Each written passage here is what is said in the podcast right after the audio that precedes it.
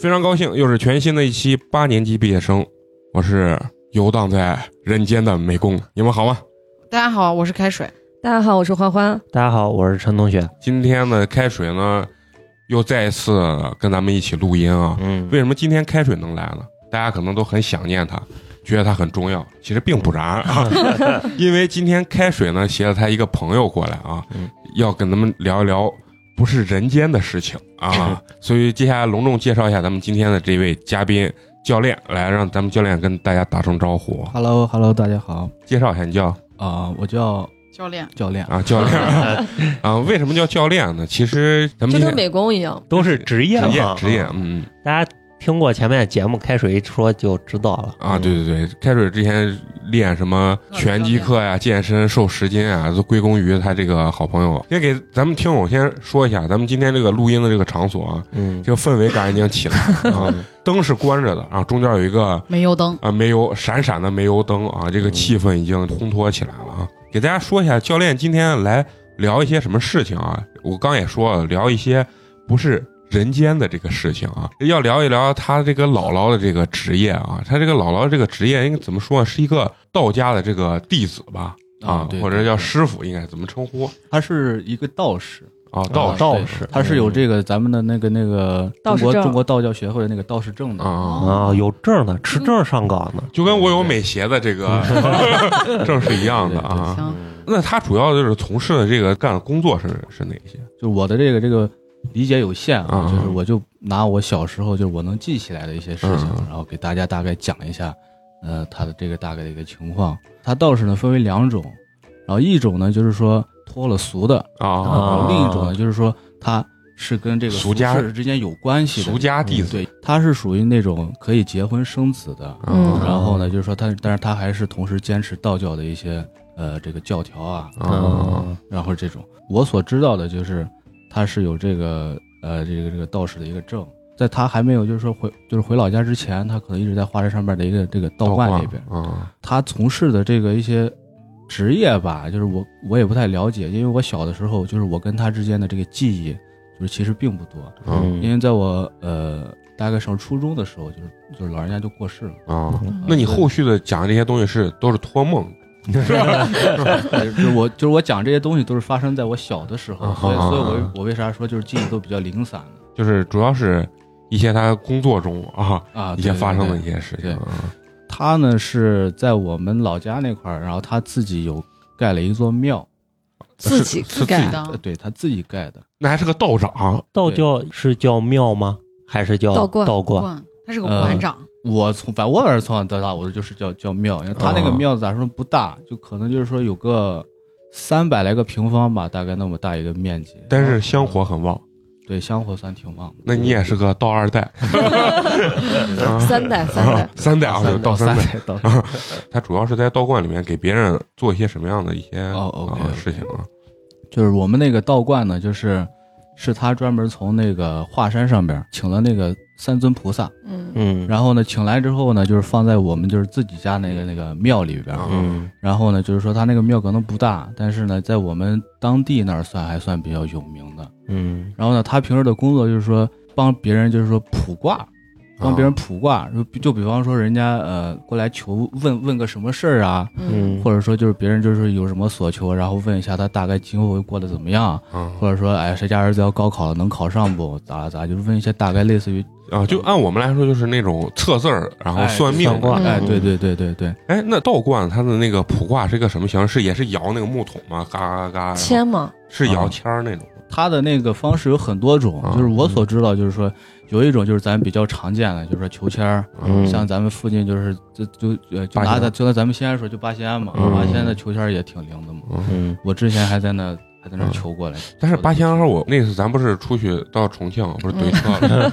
然后我还进去说拜一下，甭管你谁进去啊，然后我一出来，门口站了好多呢，哦，问你算命吧。不不是他，人家不是这样说，人家算命他说，哎，小伙子，我觉得你身上有一股怎么，然后就开始跟我说呢，把人说的害怕的，然后我说，哎呀，不用算，不用算，赶紧走。其实我我感觉啊，就是会用一种类似于话术的这种东西，先让你产生这种恐惧感，之后，当然这这这是而且你能去那儿，八成都是有事儿才去。对有事对，然后他说，哎，我看你身上就最近发生什么事情，但是一般去那儿，我觉得百分之八九十他都是发生事情才会去那儿。对，所以你咋说都能撞上一两个。对，哎，八仙二也是也是道，也是道观一个道观安嘛对啊而且他们那块儿求签咋说呢，算挺准的。啊我跟我之前那个朋友都在那边呃求过啊应验了啊，吗？应验了。啊！嗯，求的是是什么姻缘，姻缘，我求的不是姻缘，我嗯求的是事业。然后我那个然后就卖了开水了。就是我那个朋友，他求的是姻缘，嗯就是他当时求的是说，就是他啥时候能碰见一个自己比较心仪的一个嗯男孩儿。然后呢，当时就是是个女孩过去啊，对对对，是个女孩儿。最后就是说，人家给他的那个卦象的意思，就是说你在明年的冬天，然后你会碰到一个张姓的男子。哦，连姓氏这么都细，对这么牛逼啊对！对，就是这么细。然后就是真碰见了。嗯也真的姓张，对然后我当时求的那个事业是，就是我当时是个人来讲的话比较困难。然后我当时去求签的时候，人家那个卦象就是说的说的说的就是很明白，就就是说山穷水尽的意思。嗯然后人家就是说，哎，小伙子，你不要想太多，你这两年就是好好挣钱，好好工作，就是别的啥也就是多细的也没说。但但其实就是大概意思就说的很明白，就说你现在事业很不顺，说也算比较准的。那给你指条明路吗？也没有没有嗯因为他就只是分析一下对他只是你的，分析一下，嗯他这个卜卦之间的话，就是他不给小孩子卜，然后还有就是年轻人的话，一般卜的卦不太灵验，啊大部分都是给就是说在中年人这个范围命。数已定。哎，还真是有这啊！嗯刚好你说到这儿，我想起来，你可以给大家稍微就是比如说普及一下这这个卜卦里面的这些规矩吧，应该就是卜卦呢，就是我们比较常见的就是呃出马仙儿。出马仙儿就是在东北那边，就是以前的东北嘛，地广人稀，就是人比较少。嗯然后当时就是说，就是民间传说意思就是说那边有闹老鼠精、耗子精，就是嗯黄大仙儿黄大仙儿这一类。啊然后这个就是说他们所说的那个出马仙儿，出马仙儿意思就是说大部分都是女性啊，就是女性的这么一个巫婆。比方说有人要过来这个问一些事儿，或者说家里边的孩子就是有什么灵异的事儿发生，比方说鬼附身啊，嗯，解决不了了，去医院也解决不了，嗯。然后他就会请这个大仙儿过来到家里边来给帮忙，就是看一下做个法呀哎，对，做个法看一下。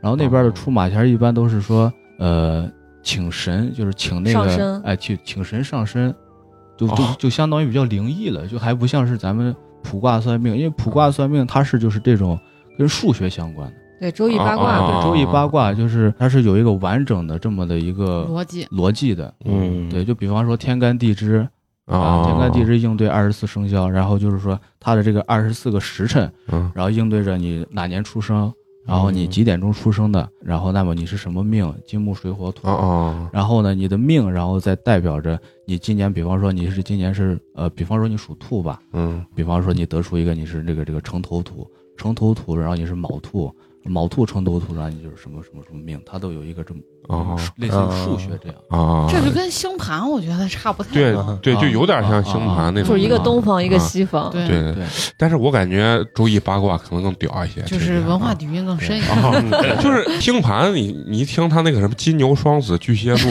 你就你就感觉像一个开玩笑的啊，开玩笑的一个事情。但是你一听咱教练给他讲这个，我就感觉他再多说一点，我的灵魂就马上要出窍了，哈我已经就要神游的那种状态了。就感觉面前有个推背图的感觉。对对，感觉很具象啊，这种感觉其实。就这些，它在咱们这个现在的这个大学里边其实都有，这些都算是国学，啊，都都。就我们这一期不是封建迷信，对，呃，哦，对对对，刚才我说到哪儿来着？就是给大家说那个卜卦的这个形式，它有它有多少种啊？对，一种是出马仙儿，嗯然后呢，另一种就是这个求签儿嗯啊，嗯然后还有这个看筷子。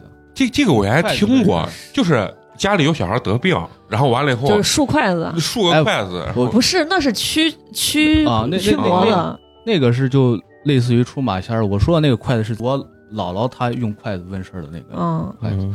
他是用用四根筷子呢，然后她把那个筷子的尖儿，就咱们用吃饭那个尖儿，嗯。然后拿那个红线给它绑起来，绑起来呢，然后插出来这么一个叉子的一个这个形状。十字的，啊，十字这么一个形状，然后前头尖儿呢就是抛出来这么一点儿，然后呢人把这个长的这一端它给端住，端住之后呢，再拿两根筷子，也是同样的绑住，嗯，然后呢再拿两根筷子从中间给它们搅到一起，然后全拿红绳绑起来，然后他是呃怎么一个情况呢？就是我姥姥当时她跟那个他们家隔壁的也是一位老奶奶嘛，他们两个人就是经常就是用这个筷子给别人去卜卦问事儿的这么一个嗯。操作，就是他们当时所做的一些事情啊，就是不太像是呃咱们平时就是这个卜卦求签啊，他会用就用这个字的这个方式给咱呈现出来。嗯他们当时是呃怎么说呢？就是两个人已经呃类似于就是请神上身了那种感觉。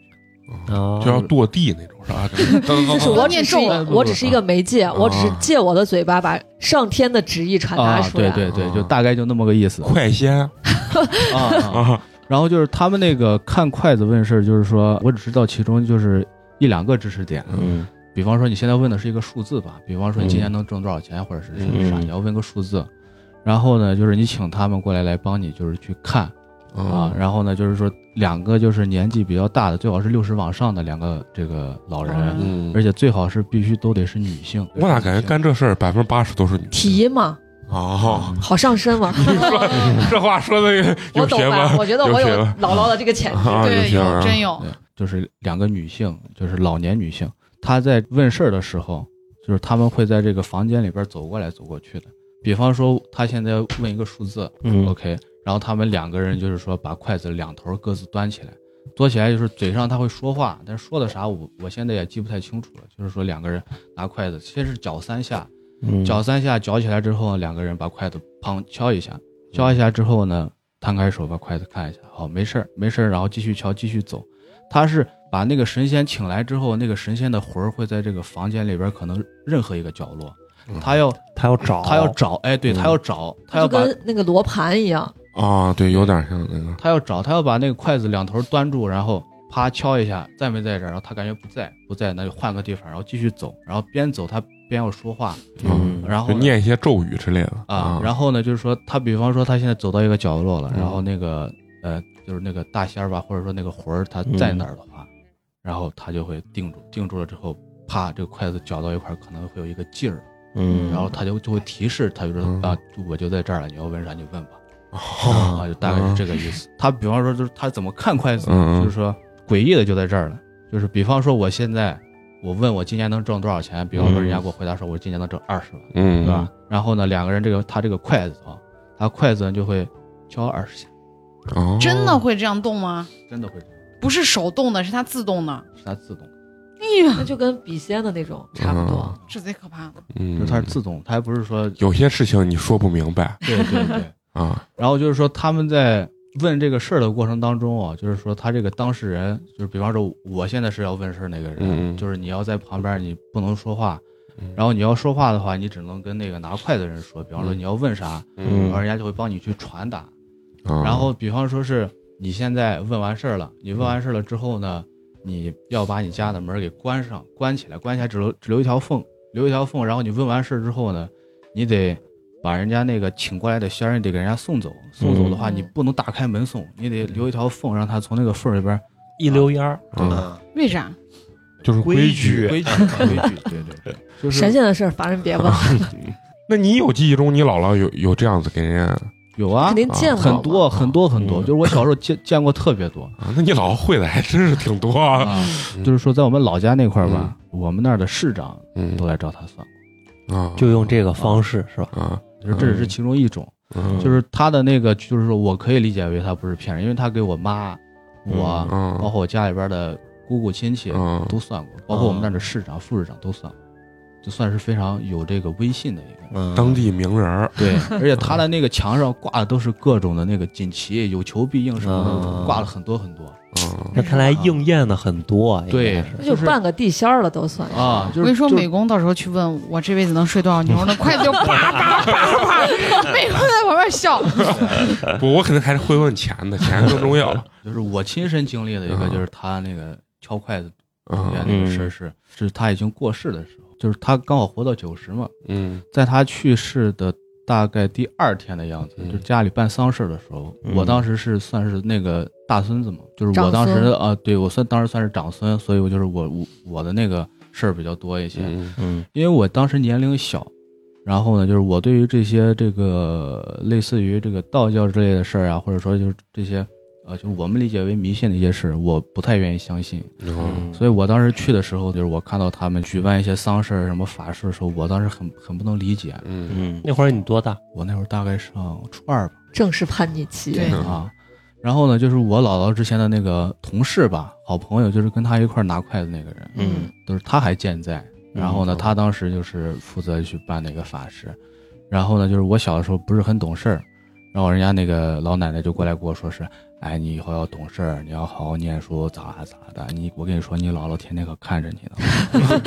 我当时就非常非常不能相信，嗯我说人都去世了，我说他咋可能还在这房间里边看着我？他说你是不是不信？我说我就是不信，咋了？我说我受过九年义务教育，我为啥要信相信这个东西？我九年义务教育还没受完呢。然后他就跟我说：“好，你不信是吧？”后来他就就是用用那个筷子，他就找了另一个人，嗯然后两个人拿着这个筷子，然后就开始问，就意思就是叫我姥姥过来。嗯，好家伙，当时给我吓得，我跟你说，我当时就站在那儿，但是我就虽然害怕，我还是要看。我说我就要看一下我姥姥在没在。嗯他这个是让你你拉着筷子另外一头还是？不不是找了另外一个不是人，啊嗯就是他找了另外一个人之后，就是另外那个人拿两只筷子，哦他拿两只筷子，两个人在对尖这么敲敲嗯敲啊。然后他这次的话我记清楚了，意思就是说你你孙子现在不听话，对吧？嗯。你出来赶紧给他教训一下，啊干嘛干嘛。然后我当时，我当时就是甚至还有点想笑，你知道吗？然后结果呢，就是我站在旁边，他们两人不是这儿拿两只，这儿拿两只，面对面中间正好有两只嗯。那我就站在中间这个位置，然后他们两个就说，啪敲一下，啪再敲一下，然后走了一会儿，大概就是找到了，嗯。找到了，然后意思就是让我站，让我站到那儿去，啊嗯把那些话说完，意思就是说啊，你真的不听话咋咋，你现在过来把他教训一下，结果就那个筷子啪给我戳来，真的，我操，感觉要灵魂出窍的感觉。真的吗？就就我人在在那儿站着了，你想两两个七八十岁老太太能有多大劲儿？那筷子啪一下戳过来，就等于就飞出去了，也不算飞出，就在他俩手里边就就等于一个劲儿把他拽走啊，啊，就那筷子啪就戳我身上，你害怕不？当时害怕，但我还是不信肯。定吓死。对，就我倒是比较倔，就哪怕这事儿发生了，但是我还是不愿意相信，嗯，我都觉得他不是因为俩在戳我。对他他他是觉得我有一个九年义务教育在护体，你知道，就是这种感觉。后来就是有，就是有有一些事儿，就让我不得不相信，就是真的有这个灵魂这个事情。嗯那些咱们往后一会儿再聊那个就是咱们压一会儿啊往往后压一会儿。对，然后你刚才说，除了这个，还有哪哪些算的这这个方式。啊，另一个就是看香，看香哦。烧香问事儿，烧香问今天事儿。确实长知识了。这是他，这是他最拿手的烧香问事儿，就是他道教呢，就是他是他是比较看重这个烧香的这个文化的，就是就比方说华山吧，啊，嗯或者是少华山，它有不是有很多道观嘛？对就是你看它道观中间放一个特别大的一个丹炉，嗯它香有细的有粗的，对嗯长的有短的，对不对？那么就是说，它在那个烧香的过程当中，它会根据它烧香的这个香的香灰、嗯香的这个走势，还有它这个烧香的这个火是明还是暗，红、黄、蓝，嗯还有就是它这个香灰的这个落点，而且就是它烧香，你必须用左手拿香，右手护香。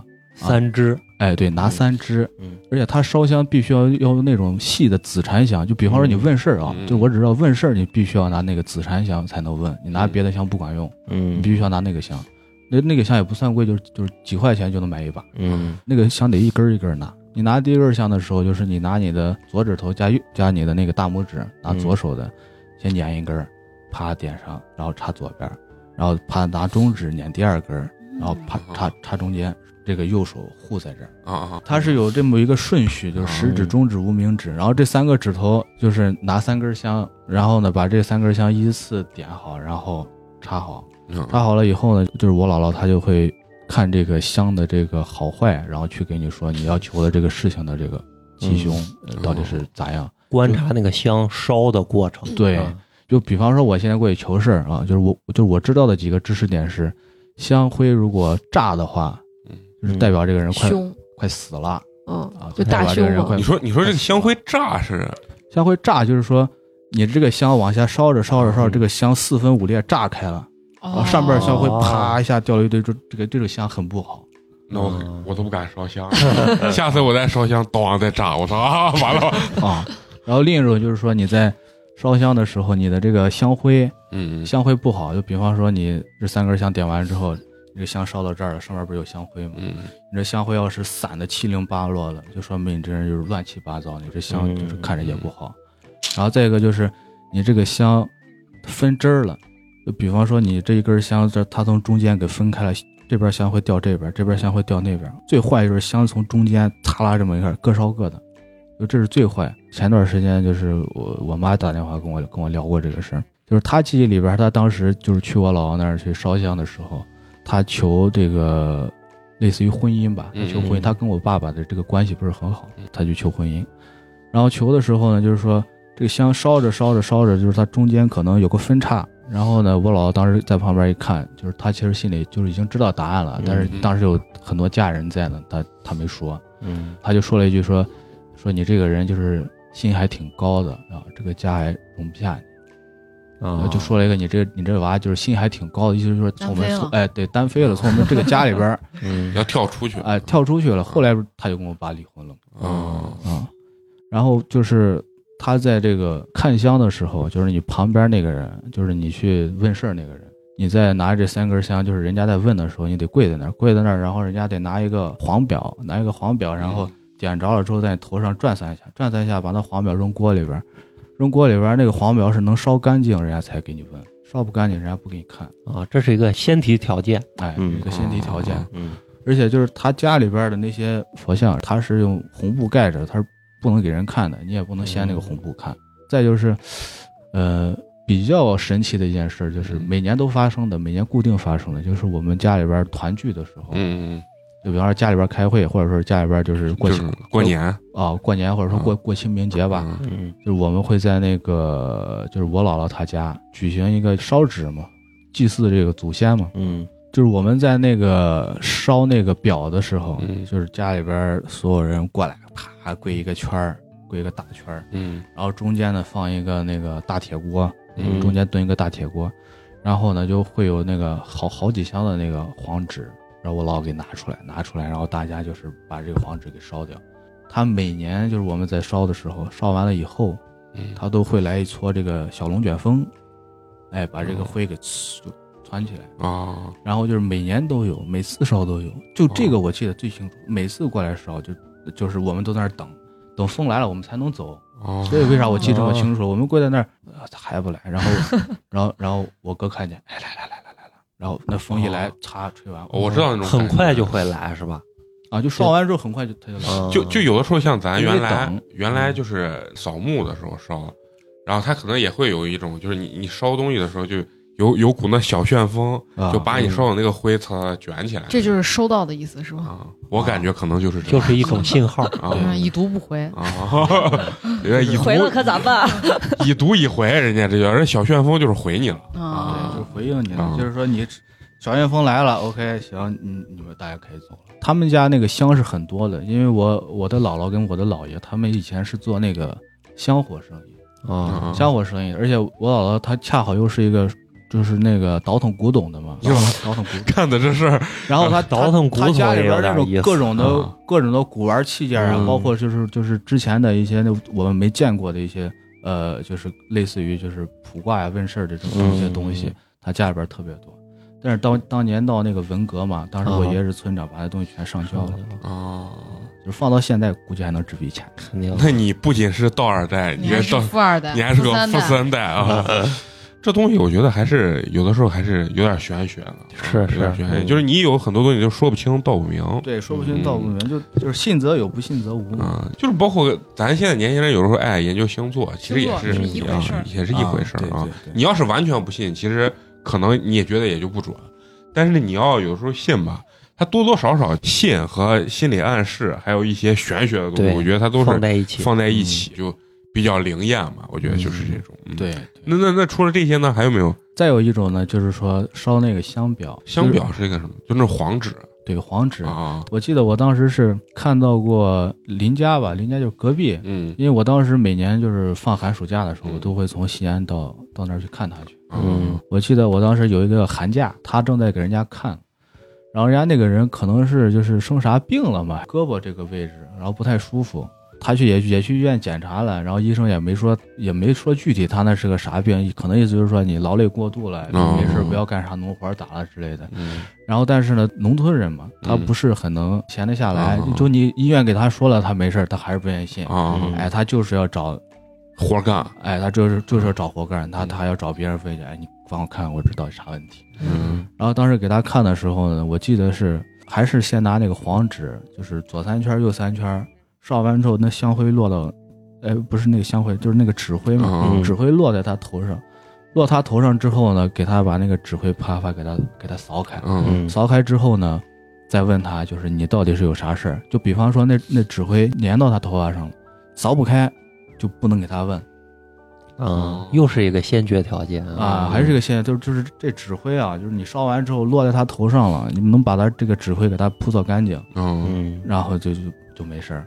然后我姥姥当时就帮他看的时候，先是拿那个香灰，然后前三圈后三圈，然后弄完了之后，然后让他把那个头，把那个头的那个位置就磕在地上，就是头不要抬起来，把那个香灰从那个香盒子里边嗯搂一把出来，然后倒到那个香表上，倒出来一条横线，然后让他自己拿手扒三下。嗯但是他这个呢，好像是只能问，只能问就是跟健康有关的，好像别的问不了。嗯扒三下呢，就是说，如果说你这三下，呃，扒出来之后那个形状人家看着可以，就说明你这病病没啥事儿。嗯嗯然后呢，如果说实在你这病有事儿，让他把那香灰涂在那个伤伤口的位置上，啊，比方说你就是这儿这儿不舒服，哎，就说你这儿不舒服了，你拿个香灰抹上去，嗯涂点头，噗噗抹上去。我小时候我记得我摔伤了，他非要拿那个香灰涂我伤口上，哎呀，给我吓得我到处跑，我就老觉得那不干净，你知道吗？嗯但是好像真的那个香灰好像可以治病，就是比方说，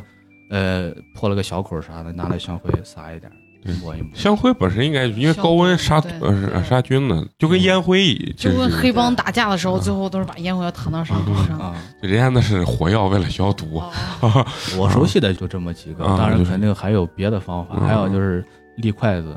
哎，我经历过立筷子，啊不是我我身上，是我弟身上发生的。嗯然后就我弟可能还不到一岁的时候，然后有一天晚上突然之间就是嚎啕大哭，咋都止不住，嗯，而且那个小孩的脸色发青，就感觉好像被人掐掐住住脖子，感觉小孩呼吸不畅了。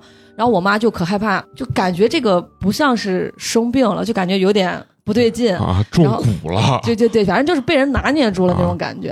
然后他就跑到我家隔壁有个奶奶，她就是那种类似精通于这种的，啊，就是然后他就想去问一下人家，啊，对，看看是咋回事儿。结果到那家门口的时候，看到奶奶拿了一根儿，就我不知道是蜡烛还是香之类的东西，在那一个人在那念念有词的。然后我妈就在那儿听了一下，结果听到他说：“你孙子家在那儿呢，你去找你孙子去，不要来找我孙子。”他指的是我家。然后我妈听完他那个话，就大概就想，因为我奶刚去世，啊可能就是我奶跑到他家去了，就啊他们说的就可能是我奶跑到他家，他孙子可能就哭闹不止。啊他他因为懂这些嘛，他就把我奶请出去了，说你孙子家在那儿，去找你孙子去，啊不要来找我孙子。结果他孙子不哭了，我弟就开始哭开了。哦。就人家懂嘛，你就把人请到家里来，他就是拿一碗水，然后立一根筷子，对这个故事我我我对原来听过很看多就是那个筷子什么立得住了，啊。你跟他说话，让他给人烧点香，烧点纸，好言相劝，把人送走说。我记得当场就说的是啊，你把你孙子也看了，你孙子嗯。好着呢，你也不要再为难孩子了，嗯你就早点走吧，你也好好休息啊之类的乱七八糟的话。真的就是筷子立住之后，嗯我弟就不哭了，然后脸色就恢复正常。立住之后就立不对，哎，我我听的故事是立主证明就是有人来了，然后最后拿什么鸡蛋还是啥，念完一堆词之后一泼，然后把筷子泼倒，一般就请走了。这个版本太很多，版本手法不一样，啊 反正就是你要跟那个沟通那那对，你要跟他有沟通，啊人家愿意听你的，那这事儿就解决了；啊要不愿意听你的，那这事儿就没完。对，哎就是我我特别想问啊，你就说筷子立到碗中间这件事情，它到底是一个概率事件，理论上我觉得它应该是立不住吧？技巧嗯那就跟鸡蛋一样嘛，嗯，在春分那一天，鸡蛋不是好立吗？那为啥？那所以立筷子，我跟你说，那就是就是肯定那是肯定有各种原因吧。你熟能生巧嘛，无他为手熟耳嘛，你立上几百回，你也能立得住。这个故事的版本我要听特别多。你你原来小时候有没有类似于立筷子这种？就是你你姥姥不走这个派系是吧？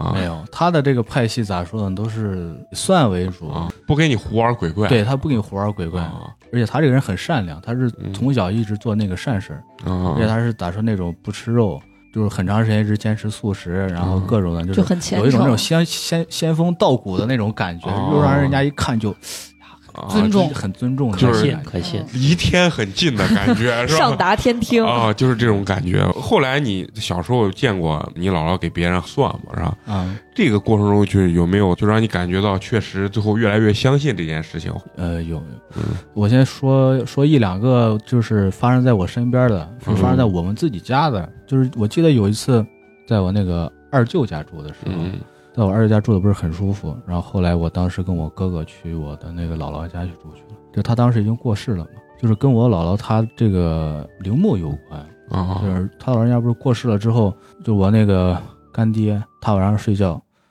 然后第二天凌晨五点多，啪一下就惊醒了，惊醒了。嗯然后他是在我姥姥那个房间睡着，就旁边就是几尊佛像。嗯惊醒了之后呢，我当时跟他在一张床上睡着呢，然后他当时就叫我，把我叫起来，我就问他，我说你把我叫起来干啥？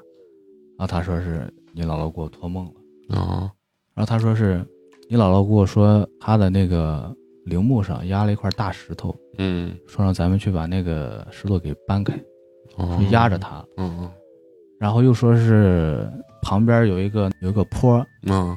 说是有人在在那个坡那块挖沙子，说那个坡就是把咱家那个陵墓高度给超了，说这样不好，哦，说你们去把那土铲一铲，让那个头儿不能高过咱家坟墓这个头儿。哦，嗯。然后就是大概就这么个意思，就是说的还挺多的，你知道不？然后后来还很清晰，对还很清晰，嗯。然后后来就是他就带着我去了嘛，带着我去了，我们过去看，真的压了一个这么大的一个大石头，然后我们就给那石头搬开，然后看了一下对眼儿的那个小坡，确实那小坡挺高的，嗯，然后后来我们就把那个草除了一下，把那坡弄了一下，把那石头给搬开，嗯，然后弄得顺顺当当的，后来磕了几个头，在那儿坐了一会儿，后来就回来。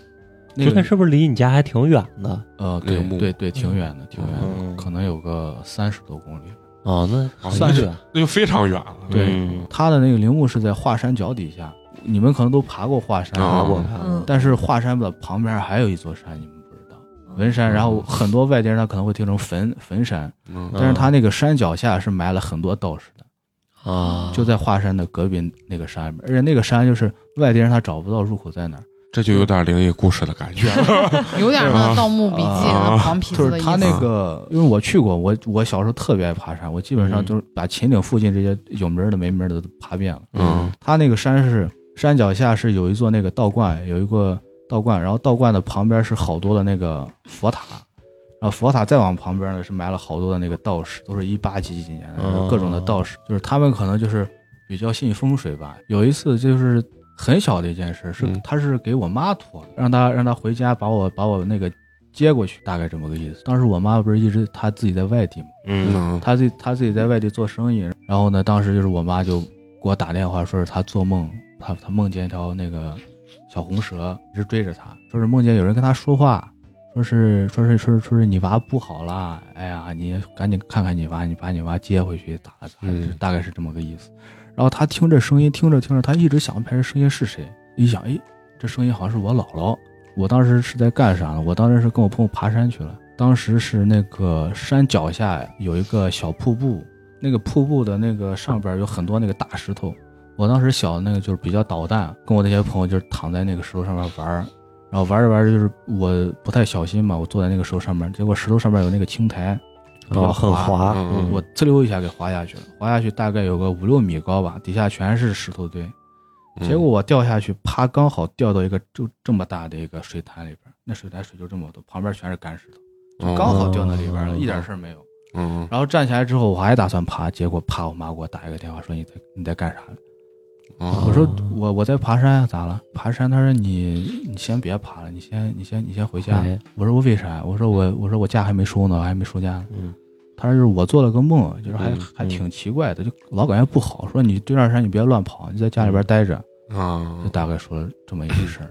但是他托梦没有托过比较灵异的事儿，什么鬼啊、神呀、就这些我从来都没有。都还是托的比较实际的事情，对，都都是比较实际的事情。嗯就是他是咋说呢？他是比较比较偏向于现实生活中吧，他不像嗯就是咱们呃看小说呀、看电影之类那种比较很多灵异情节。对，神了鬼了，对对对嗯对，他没有，他就是比较很实在。嗯，然后就是我当时看过一个抖音，那个抖音呃发的是那个张志顺道长，也是一个道士，嗯他身上跟那个跟那个道长之间身上的一些事儿，就是中间就比较像，我感觉还还可以说一说。就是他呢是九十岁的时候，嗯嗯九十岁的时候去世的。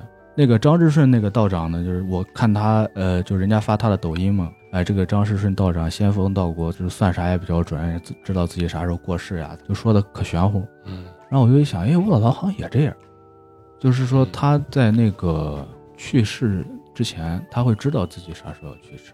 就能算出来。哎，对，嗯就好像，啊，好多都有这哎，对对，好多的那个、嗯好多的道士，好像就是他就是这个修炼一段时间之后，他好像都对自己的死亡日期，他有一个确切的时间。就是他好像也是会自己做梦，或者感觉是通灵了那种状态。他好像还会给身边亲人说，我好像也说说一下，对对，哎就说大概是，嗯他就是他说很准吗？很准。我记得就是当时我就是上初初三，就是人当时已经快不行了，然后他当时就给家里人说是我大概在三天，我大概三天后嗯，我就走了。嗯。嗯，我操，然后，然后就说是你把咱的孙子呀啥都叫回来，让我看一眼。啊，就是当时，然后我的那个我我我干爹，然后他就叫我说，说你回去看看你姥姥去，嗯。说他人可能就是这两天的事儿了，然后说你再不看的话，嗯。你就没时间看了，你就嗯。你就看不上。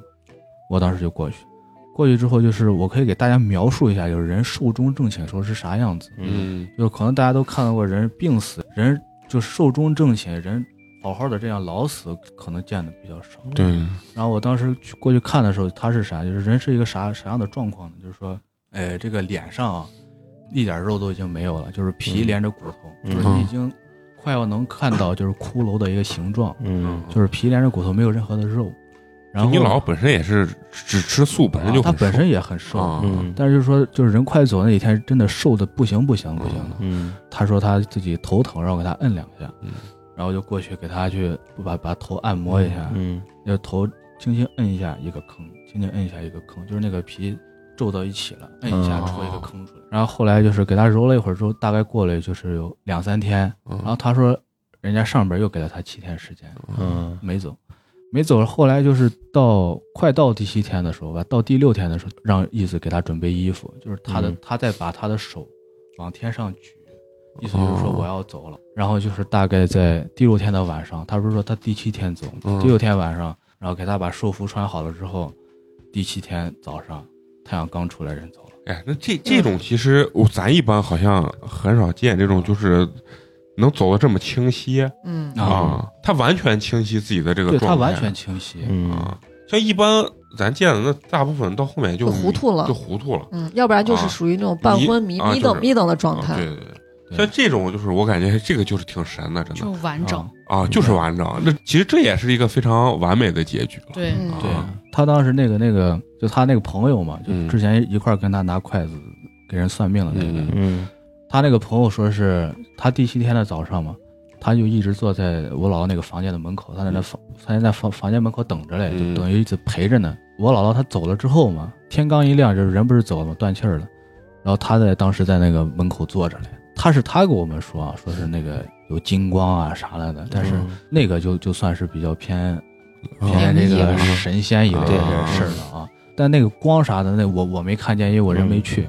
其他那些事情，那都是我亲身经历对我亲身干的，亲身经历的。人家呢觉得可能人家这是一种喜事儿啊，对。对。高寿了对高寿不光是高寿，而且关键是完整。对对对，哎，对对，就是喜丧。当时办那个丧事的时候，人家不准我们哭，得让我们笑。人家就说你们你们要高兴，说是嗯。这是喜丧，你们不能哭，笑的笑，但是笑还是止不住眼泪，哭很多人还是在哭。肯定舍不但得。但是就是大部分就是说，就意思就是说你们不要哭，这是喜丧，喜丧，嗯。喜丧，一直在强调是喜丧。不，他这个是真喜丧。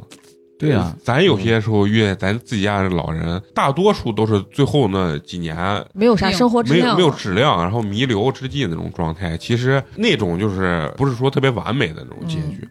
像这种真的又能算清自己那个状态，走的时候还很清晰的，而且像从事这种职业的人啊，他对死亡，我觉得他应该是不是恐惧惧的，对对嗯他是非常的欣喜的面对了一个这样子的死亡的一件事情。人家是进入另外一种境界。对，他就觉得他已经就是通天了，就要上去了那那种状态啊。像一般咱这就我面对死亡，首先我是害怕 啊，不管你清晰还是不清晰对啊，没有是因为恐惧他们咱们来说就是有信仰对，啊，人家就是嗯好多的那个，为啥说那科学科学家临临了到最后跑去信哲学，就是嗯就是他想找个信仰，有个寄托。嗯对。其实是很好的一件事。儿。对。嗯是你像你像咱们，比方说你不信鬼神，你到死你肯定害怕。嗯。你要是信了鬼神了，你觉得你死了上天堂，那你也就不害怕。了。就是嗯。其实也是给自己找寄托。对，嗯。他去世之前吧，也没遭啥罪，就是他比方说他再过七天走，是吧？嗯。他七天前他还在干活，就整个人的状态一直很好。对啊就是啊，他就并没有说躺在床上，哎，对，嗯就是人家，比方说别的人就躺在床上不行了，这了嗯那了这了那，他没有，他就是就是整个人还很灵活，头脑很清晰，牙牙也都没掉，啥都好好的。那我觉得这真就是该就是该吃饭吃饭啊，该干活干活。这特别体面了。但是他吃饭吃的很少，他后边那几天吃饭吃的很少。就那其实就跟高僧圆寂一样，人家就一段时间不吃东西，就要把体内的浊物排空。啊，他这个状态下，他都能算清自己大概几天走，那确实是嗯感觉很很玄学了。嗯，有的时候你说这玩意儿到底是能信不能信？我觉得还是肯定多少有一定道理，对，多少有一定道理。你要是用科学的说法，就是说，就是人家对自己的身体的状态摸得非常的清楚，甚至比医生对你的身体都了解的更清楚。有很多人说，到底有没有上帝这？我是信基督教的。如果说像传统意义上这种 God 啊，我我我觉得很难相信，但是我认为肯定是会有这种类似于造物主这种，因为我觉得在这种星辰大海里面，就是人类以目前现在的科技能虽然到不了的地方，但是能看见的地方已经非常远了，但是都没有发现生命。所以就证明地球上的这个生命，它可能不一定是个广泛存在的东西。现在不是好多科学家或哲学家都说，人其实生活在一个虚拟的世界，就咱所有这个地方都是虚拟的，所以我总相信有某种程度上的这种造物主。很多东西走到尽头，确实是没办法解释啊。嗯，从事这种职业的什么修炼呀，他可能就是被上帝选中的孩子们。啊、可能就是超脱了普通人的这这个思维或者这种眼界啊。人家就是讲那个慧根嘛，有慧根你才能练嗯，没慧根你练就是有的时候，就像这种人，就感觉可能就是忘喝孟孟婆汤了啊，然后他可能就是有一些残存的记忆在闪现啊，就我觉得可能会有这种。那那除了这些事情之外，你你还有没有什么给别人算的这个？有一个这样的例子，就是有一个老板，嗯然后呢，那个老板是咋说的？就是还算比较有实力吧，就是他就是那种那种钱特别多的主。啊那个老板他是在就是很平常的一天，就跟自己家人吃饭，然后可能就是人家做了一道菜是牛肉吧，啊吃着吃着老感觉自己嘴里有血味，但是去医院一检查呢，没有啥病。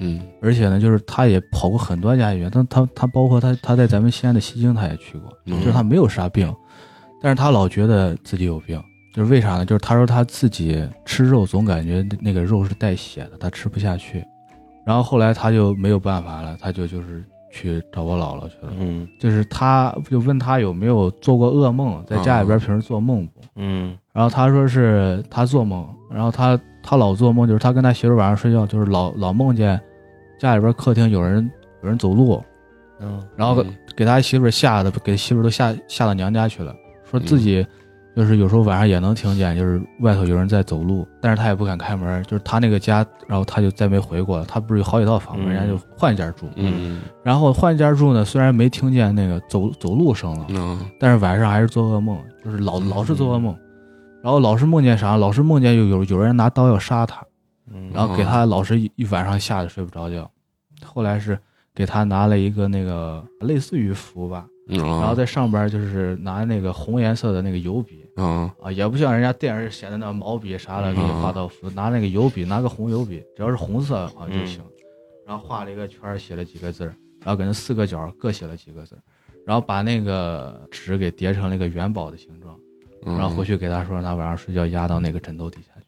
睡够七天之后，把那个拿出来放自己口袋里边儿，然后过够十二天，找个十字路口东南角，把那纸烧了，转三圈儿，嗯嗯就是说让他做生意的这个手段干净点，说你家里边有不干净的东西，还让让让他就是这个不要吃牛肉。就是为啥不让他吃牛肉呢？因为道教的创始人是老子，然后老子当时就是出国的时候，他的那个坐骑是一头青牛，嗯哦，所以为啥说道教人从不吃牛肉？因为是老子是他们道教创始人的坐骑，所以这个牛肉是肯肯定肯定不能吃的。啊，算一种神物。对，他所以说他他不让吃牛肉，而且就是道教人他是狗肉他也不能吃。嗯嗯就是咱平时见的这个五五畜家禽，就是说狗是代表这个这个忠诚、嗯善良啥的，牛呢是代表勤劳，这对，就是他这些东西他不能吃的。说是让他去尝试一下屁股，然后呢，当时尝试一下什么？屁股哦，屁，我是屁股是 哦，屁股啊。说他说是让他去尝试一下屁股，这个到底念辟谷还是？辟谷啊，辟谷是吧啊？哎也算是给他普及知识呢吧。呃，就是他们道教不是会有那个呃练元神嘛啥的，就是那嗯那种比较偏似于修仙那种嗯感觉。就是用他的这个话来说，就是偏科学点话来说，就是说第一步就是教你怎么认识自己的身体嗯嗯啊，然后第二步呢就是说怎么控制自己的身体。其实嗯就是当时我听到这个的时候，我后边我现在一回想起来，其实就很像锻炼。对，没对没锻炼过的人，你找不着自己的肌肉在哪儿，对你不知道怎么使这个力。对，他对就他就是说，你第一步学会认识自己身体，嗯第二步控制，控制就是说他们道教也会练一些功法嘛。对。嗯。你就像那个那个那个好多那个道长，不包括那个武当山、华山，啊，对对对，好多那种道长功夫很了得，大冬天穿件单衣就在那山上练功，嗯。功夫很好。而且还有腹肌，对，而且还还练那种，当然你像西方来说就叫跑酷啊，对啊，在在在国内来说就是轻轻功啊，就是那种呃啊踏墙飞檐对，走就在那种很陡峭的山啊上，人家如履平地一样。对，就是这样。其实你说这有没有道理？其实它可能跟就是这种神学吧，跟科学有的时候还是有交际的。对，还是有交际的。科学的最高阶段就是玄学。啊，对对对，就可能被过分的有点神化了。嗯然后他第二步做完之后，第三步就是学会练气。就他那个气还不是生气的那个气，他是气功的气，他是那个气下边还有个阳，然后还有个四点水那个气。拿那个道教话意思来说，就是就是世界万物包括宇宙都是由气组成的，对，嗯就是那说那个气嗯，说你人就是第到第三步，你学会控制自己身体了，你就要练气。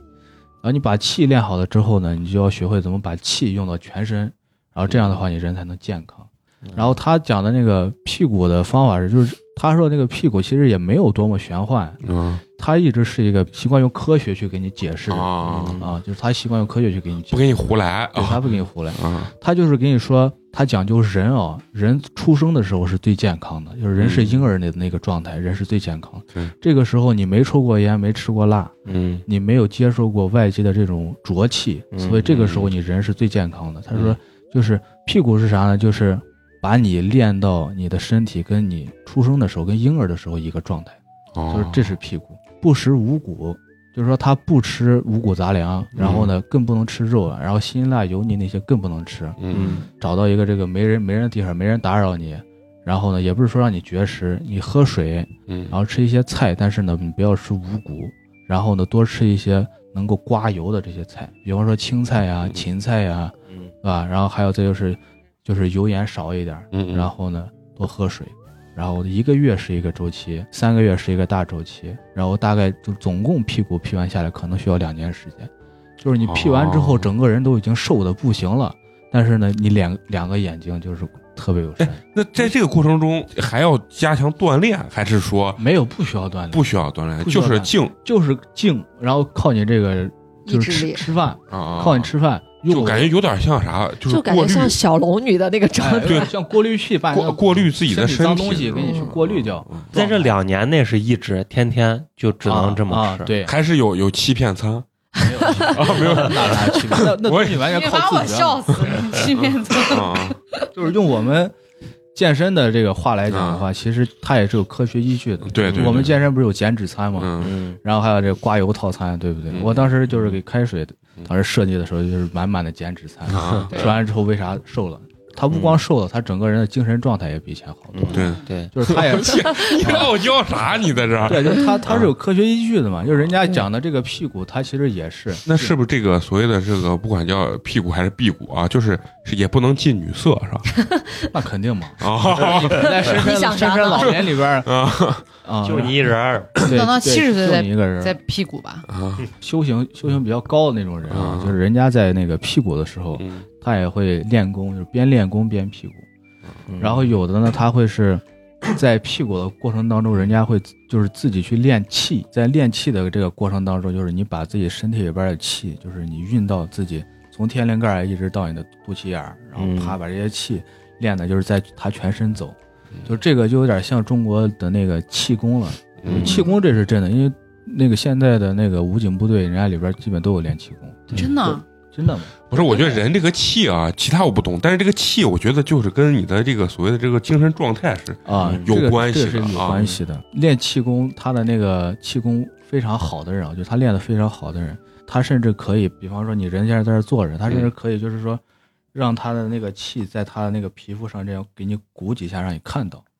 呀，啊那个气还不是哎，这个全真派练的真气，这个我我为啥相信啊？我觉得他是啥？他就是有一种就是对身体的控制达到一种一种更好的一种状态啊。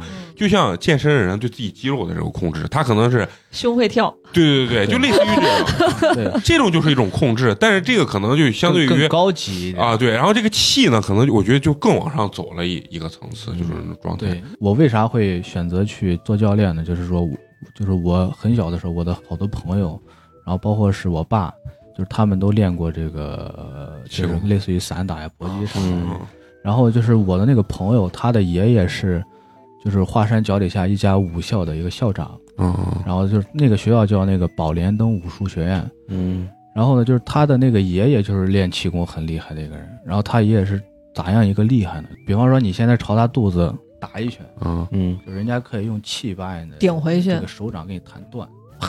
哇塞，那就是四两拨千斤嘛。这可能啊。这我觉得就是气功的一种，嗯，对就是就是就是那种，比方说你踹他一脚，他嘟儿吸一下，把那个肚子给你弹回来。啊。太极，那就张三丰玩的啊那个，而且就是他爷爷最神奇的就是，就是小时候去他那个学校里边玩嘛，然后人家他爷就是把那个胳膊这么伸出来，就感觉到他胳膊这儿鼓起来，这鼓起来这么一条条啊筋儿啊，对对对，一条条，然后就是他爷是说是就是他的气嘛，气走全身，对。啊。然后就就就这儿就就那鼓出鼓出来一点儿啊，鼓出来一点儿，然后就是你把手放在这儿，放在这儿，嗯就感觉到很热，嗯，就真气。嗯，内功。这是需要一种所谓的修炼，可能古时候的人没有手机，就很无聊，他们就练这些。哎，很有可能。嗯，咱现在就玩的太多了，不然咱可能也练这些。对对对，可能跟这有有关系啊。哎，他刚讲那个就是缠个啥红布放到枕头底下，我也经历过。哦，你也行，对，但是我是因为我从小可能体质比较弱，我特别容易鬼压床，就是我鬼压床已经，呃，已经压到我知道我今天晚上会被压。就我今天晚上睡觉的时候，我就知道我今天晚上那你心里就产生了阴影跟恐惧了，那又不是天天的，就是嗯。比如说我今天就最近身体状态不好，或者是最近心情不好，或者啥，当天晚上睡觉的时候，我就预知我今天晚上一定会被压。我觉得你这个身体状态啊，你你再长一长，你到六十岁以后，你可以干他老人职业。然后就因为我那段时间就是被压的太频繁了，嗯而且是属于那种会在睡梦当中尖叫那种受到惊吓的那种。然后我妈就觉得这这不能行，不能继续这样下去了。她就我不知道她去的是哪儿，反正应该也是去一个庙里找人家那种类似于大师的之类的吧，就是给人家说一下这个状态。她是从庙里求回来了一条红布。但是我不是是缠他刚才说那个，我是缠在一把菜刀上，因为菜刀这个东西是能把那种邪秽之物吓跑的，啊，然后把菜刀放到我的枕头下面。我我现在记不太清了，但是当时是要求，比如说刀把儿和刀背之类的东西、是要冲着哪个方向，什么冲什么床头、冲床尾之类的，哦是有要求的。连压一周，也是连压一周。你觉得有用？没？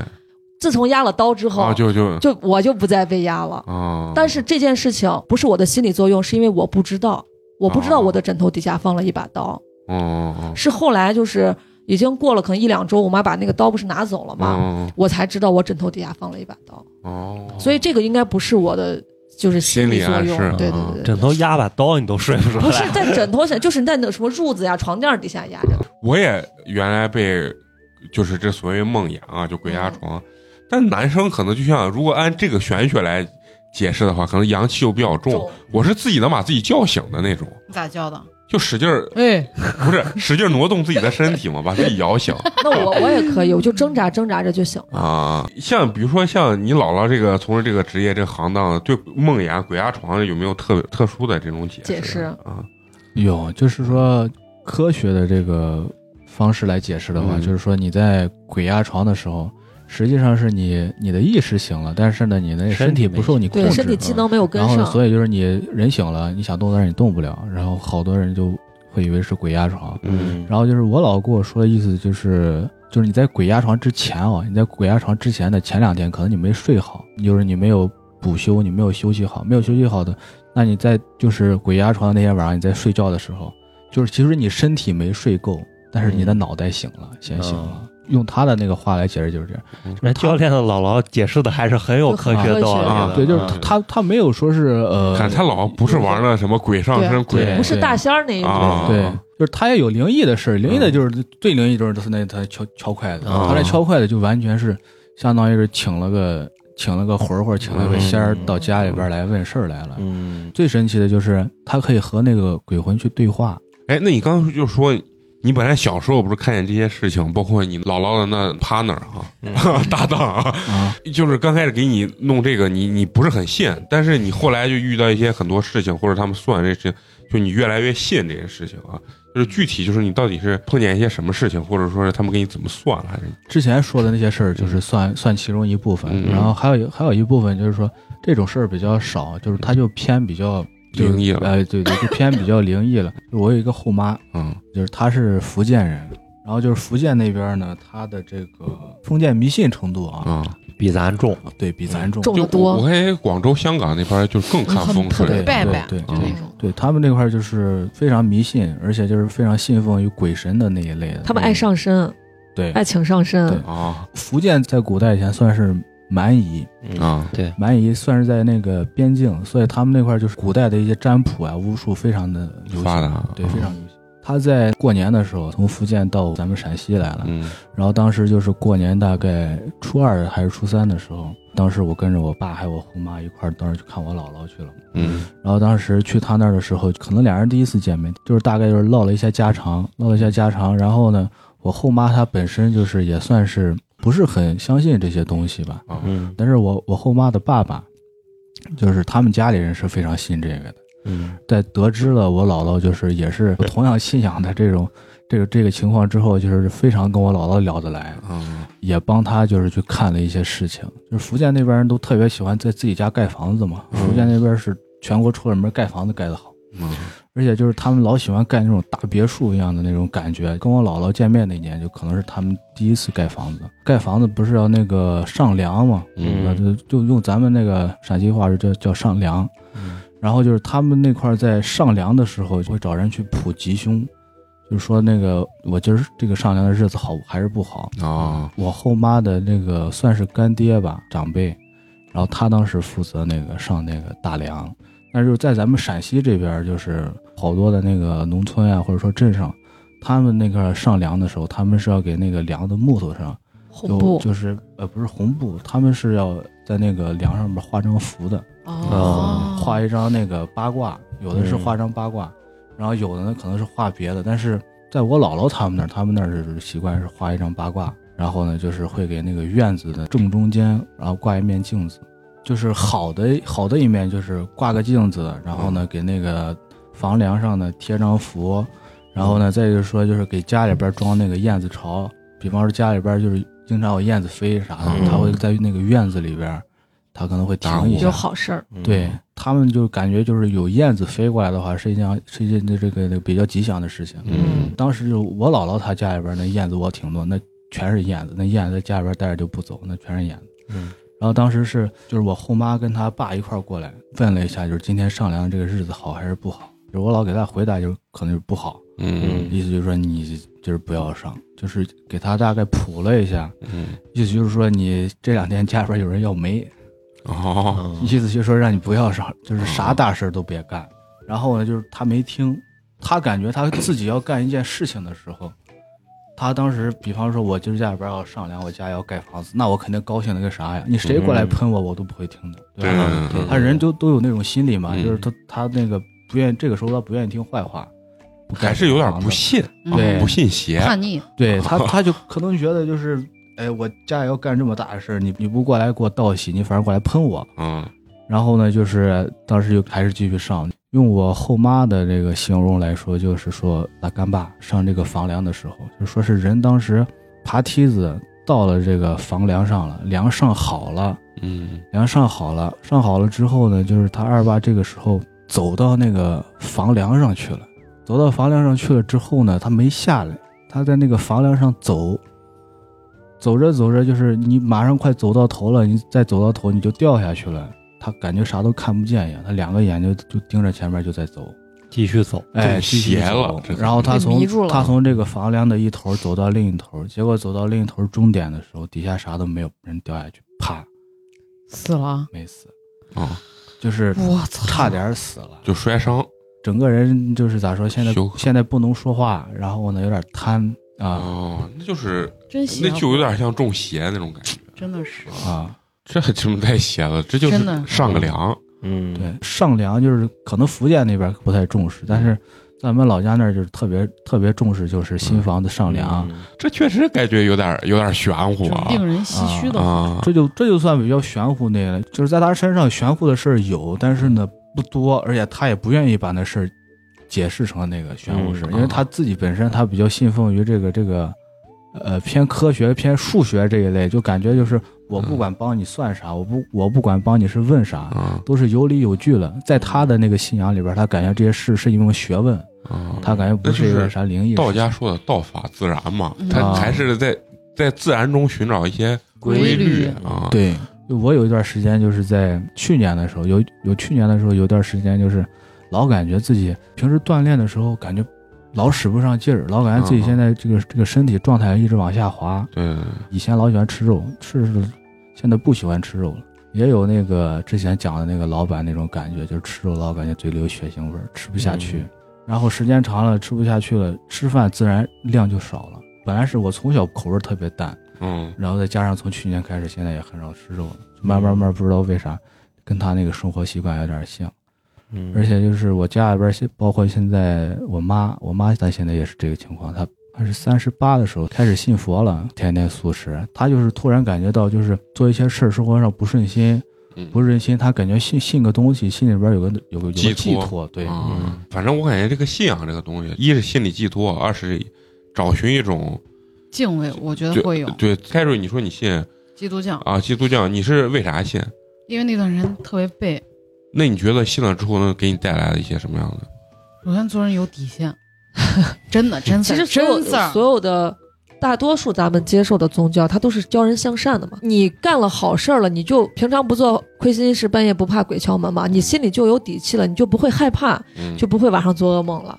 其实你说宗教，嗯，对你有啥好处？其实无非就是，就像刚才开水说的很对，做人是有底线的，你不能啥事儿都干，干的坏事儿多了，总有感觉你背后有双眼睛在看着你呢。嗯，那你觉得你现在有什么样的底线？就是方方面面啊，对，主要是两性方面。嗯，啊。绝不劈腿，啊。嗯，哎呀，他姥姥听完以后，并不像一种什么我能捉鬼啊、什么驱神这种啊、驱鬼、驱邪这种东西，这种跳大神的那种感觉。但是呢，他姥姥从事这个职业也其实也是相当于这种玄学嘛，就周易啊、八卦这种中国传统啊这东西。你说这这些周易这些东西，什么推背图，这倒能说清吗？其实说不清，但是它有没有道理，还是有点道理。我觉得啊，嗯，这个道理你说是啥？就是他们这道家说是一生二，二生啊三，三生万物，就是道法自然的一些东西嗯啊，它肯定是通过某些这种迹象，然后肯定是有一定的巧合的存在，对，然后最后促成了这个东西的准与不准。之前小龚老师，我觉得他说有句话特别对，他说什么叫科学？他说科学不是说一种学科，他说是一种探究事物的方法。有一天可能证明了真的有造物主，但是这并不违背科学的本真。嗯，那这期也特别感谢咱们这个教练啊，能给咱带来这种咱们未知的领域吧啊，嗯。因为咱身边真的很少见这种。对，我很少去那庙，而且人家好多东西抢头香啊啥的，我我。首先来说，我不太有感，而且就上次去那个八仙庵门口那帮人说的，把你围的，我就感觉他要骗我钱，因为嗯。他一上来那个话术啊，就是他浓浓的销售感，对浓浓的销售感，而且他那种感觉就是有点像跳大神，嗯，上来就要给你驱邪，我操！你看教练的姥姥从来也不很很少给人说给你驱邪，只是给你说最近可能有什么你不要干，但他并没有说你给我多少钱我给你破个灾或者嗯，很少说这种话。所以我觉得他这个可能还是真是一个正儿八经的道士吧。人家可能研究啥东西研究透了，对对对，还是有点道理。方法论。嗯。其实八仙庵那边就是有的那个摆摊的啊，就是嗯他的这个水平其实也还可以。嗯。就是因为八仙它附近会有好多那个书摊嘛，他那个啊书摊上会卖一些这个周易八卦呀，然后就是这个这个就是跟这个术数它相关的一些书。嗯。我记得我当时就是找过一个那个就摆摊儿老头儿，嗯然后当时跟那老老头儿坐在那儿聊了一会儿，嗯我就问他嘛，我说大爷，你这那个知识啊，就是你这个技能，你是为啥掌握的？我说你在哪儿学的？他说我没在哪儿学呀，我就自己在家看书看的。嗯嗯我说你看书看的，我说你能看这么准？我说那你看了多少年？他说也就看了一年多。我说你看了一年多你就出来摆摊儿，我说那你书在哪儿买的？他说八仙就有卖的。其实周易的那些东西就是难对，理其实它解，它就就是它就是一门国学，对因为它从炎帝时期它就有，嗯它就一直是流传下来，算是咱们中国的一种文化了。嗯对行，嗯希望下回的那个教练再来能给咱们专门讲一期灵异事件，因为我觉得他肯定是更多比较关注关敏感对这注啊对种事情，这件事情比较敏感，因为就是生活环境里面就就带有很多这种这种色彩，对吧？嗯然后你肯定会关注一些这件事情，你就别叫我了，啊这种故事就不要叫我，灵异故事的这这一期专题，我觉得那可能会听起来更引人入胜叫一些男生阳气重一些，啊，教练本身他就是一个拳击教练嘛，所以说他阳气本身很重，让咱们教练可以回去到时候好好的准备一期 OK，啊素材，下期咱们到时候再跟咱们教练好好聊一下啊。嗯行，那最后还是要老规矩啊，还是要感谢一下对咱们支持和打赏的这些好朋友啊。这一位好朋友依然是咱们一直支持咱们的这位啊，嗯想辞职的 CEO，、感谢谢 CEO 谢谢谢谢啊牛逼谢谢，他为咱们送来了凉皮儿一碗，感谢感谢感谢他给咱们这留言了啊，说听了这期节目，更加喜欢八年级的主播们，真实又善良。套用肉葵的一句话，你们都要好好的，你们一定要幸福啊！啊，那他应该是那个这都不是病的那一期节目啊，好，那咱们第二位这个好朋友呢，是他的微信昵称叫做 T H E O O O，后面半个牛油果啊。然后呢，他也是为咱们送来了凉皮儿一碗，感谢感谢感谢谢，然后呢，他给咱们的留言是：听节目一个多月了，来支持一下，喜欢主播们的笑声和生活态度，希望八年级越办越好，主播们顺心顺利。谢谢，感谢感谢感谢是一位新听众，啊，是一位新听众啊，也是刚进群啊。嗯，最后要感谢一下一直收听咱们节目的朋友啊，还是要告知大家，我们的节目啊还是会在每周三的固定更新。如果你想跟我们主播有深层次的交流，比如说进我们的这个微信粉丝群，对我们支持打赏，包括呢给我们投稿，还有预约我们线下这个剧本杀还可以多听一些骚话。啊，对，都可以关注我们的这个微信公众号“八年级毕业生”的八呢是数字的八。那行，本期咱们就到这儿，下期咱们接着聊，拜拜，拜拜。I wish I could open up my window, step into a world of long lost time. Change the scene like flipping through the channels of our life. Little things are never quite so simple. Once you look up close and see the lines. And sometimes I think someday was so long ago. Music ago. Time rolls by.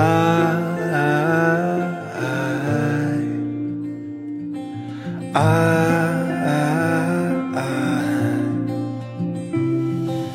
I miss the air layers of midnight. Shadows and narrow roads in the streetlight. Honey, you're there forever in closed eyes. I'm holding tight, holding bright, holding high. You and I, time time, remind me of Paris, Paris. Time time, remind me of Paris, Paris. Time to time, remind me how I can live inside my head and hide there. I can fit my days into my dreams. But if I risk my winners, wish I'll find you in brand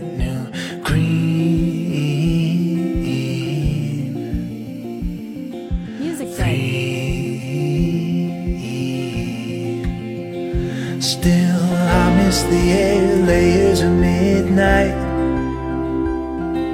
Shadows and narrow roads in the street light. Honey, you're there forever in closed eyes.